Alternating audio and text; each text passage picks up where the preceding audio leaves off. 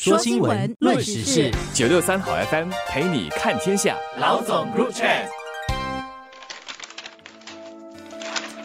大家好，我是联合早报的王彼得。大家好，我是联合早报的何希薇。首先说说这个心理卫生学院的调查得出的主要数字。第一个是在过去一年，本地有约零点七八线的居民最少一次滥用毒品。放到全国人口里是一万八千个，我的直觉是一万八千这个数字可能有点少。我们目前有大概一万个囚犯，而当中大约七成是因为滥用毒品而被判刑的。你把被关和这个在外头的吸毒者的数字对比一下，不知道会不会有和我一样的感觉？我在想，哪怕做的是网上的的匿名调查。会不会每个人都会很诚实的告诉你，他们在过去的一年里有吸过毒呢？我是有点怀疑的。至于诚实者当中，第一次接触毒品的平均年龄是十五点九岁，我没想到会那么低，但数字应该是反映真实情况的。有关这个调查究竟有多？有代表性，这个当然是有待商榷的。但是，当然有关当局也会说，有六千多个人来参加这样的一个调查，还是具一定代表性的，就是至少那个人数是可观的。无论如何呢，这个调查有一个值得大家关注的现象，就是调查中显示，近半数的人是在家里滥用毒品的。这包括了自己的家，有百分之三十点一的人，还有朋友的家，有十九点一一个。疑问就是，那为什么那个年龄会越来越年轻？而大家似乎对于这样的一个现象，不是感到太过的惊讶。其中一个原因，我觉得就是因为大家对于这个毒品哈这样的一个观念，就是越来越开放了。为什么这么说呢？第一，就是我们看看我们的邻国啊，包括说马来西亚，它已经废除了强制性的死刑了，就是如如果你贩毒的话，不需要再强制性的死。刑了，泰国更是如此。泰国现在呢，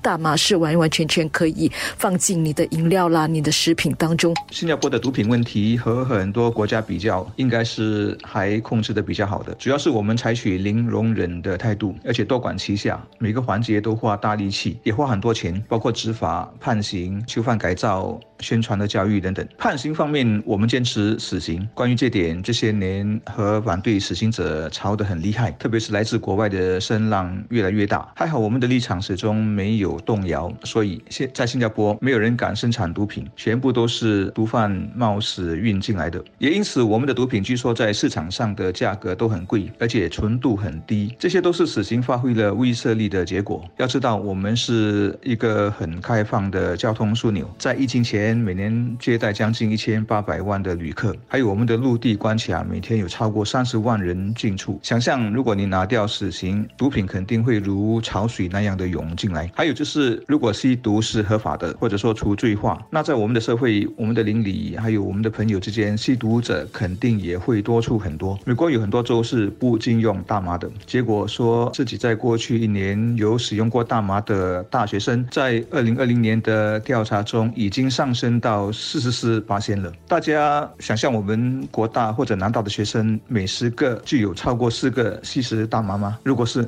那国家很快就会烂掉了。我们前天公布的这个居民调查的数字是零点七八仙，跟美国简直是一个天一个地。另外呢，就是我们看看那些比较普遍被滥用的毒品哈，是大麻啦、艾他斯啦，还有海洛因，这些都是大家好像感觉上比较容易能够接触到的毒品。一个说法啦，就是现在蛮多人也在讲的，随着这个网络还有那些社交媒体普及，很多人是通过网络还有短信的应用呢来接触到毒品的。当然，年轻人他们驱使他们去滥用毒品的一个主要的原因是好奇。心呐，大家都觉得，哎，这个毒品有什么吸引人的地方，然后想要自己也去尝试一下。另外就是年轻人来讲哈，很多当中同年龄的人都在尝试，那自己可能也不妨也试试一下啦。可以这么说，对抗毒品战场还不只是后巷或网上的交易，或在关卡防止偷运，或者到处去抓捕吸毒者，而是争夺人们的 my share，就是争取更多人支持零容忍的立场，不被西方思潮影响，对毒品开始放任。全国防止试毒理事会副主席周博士透露，他们在二零二零年也做过认知调查，有。八十八线的年轻人和八十八八线的成人说，如果毒品合法化了，自己也不会使用。看来本地绝大多数人还是不能接受毒品合法化这个概念。但我不知道，如果我们在二十年前也做类似的调查，比例上会不会更高呢？总之，今天的新加坡人和世界接触更多了，互联网和社交媒体这些以前没有的事物也有了。这场认知大作战，我看下来只会越来越激烈。而有别于实体的战场，这一块是我们大家都可以参与的，包括教育工作者、社区媒体，特别是为人父母者，一定要告诉自己的小孩，任何的毒品，不管是哪一种，也不管是怎么样的包装，都不要相信它是无害的说法，都千万碰不得，一碰这一生可能就完了。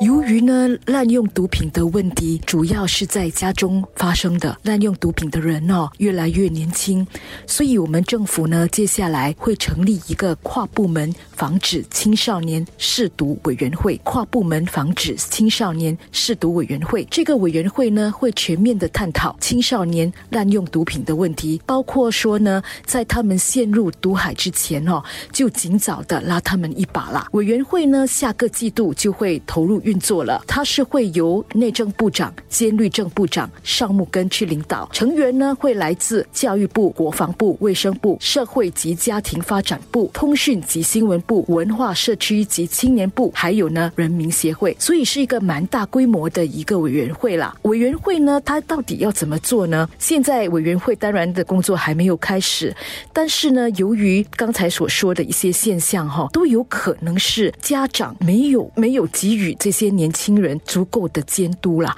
所以会才导致他们呢在好奇心的驱使下哈去接触到毒品。所以呢，委员会接下来呢就会跟家庭啦、他们的家长啦来合作，看看呢如何把毒品是一个严重的问题这样的一个信息呢传达给年轻人。除了这个之外呢，委员会也会跟社区还有学校，蛮多青年是在服国民兵役的，所以呢也会跟国防部来合作，就是希。希望说呢，年轻人接触到毒品是不好的，应该远离毒品这些重要的信息，让他们呢有机会去自己的反思，去思考说为什么呢应该远离这些毒品。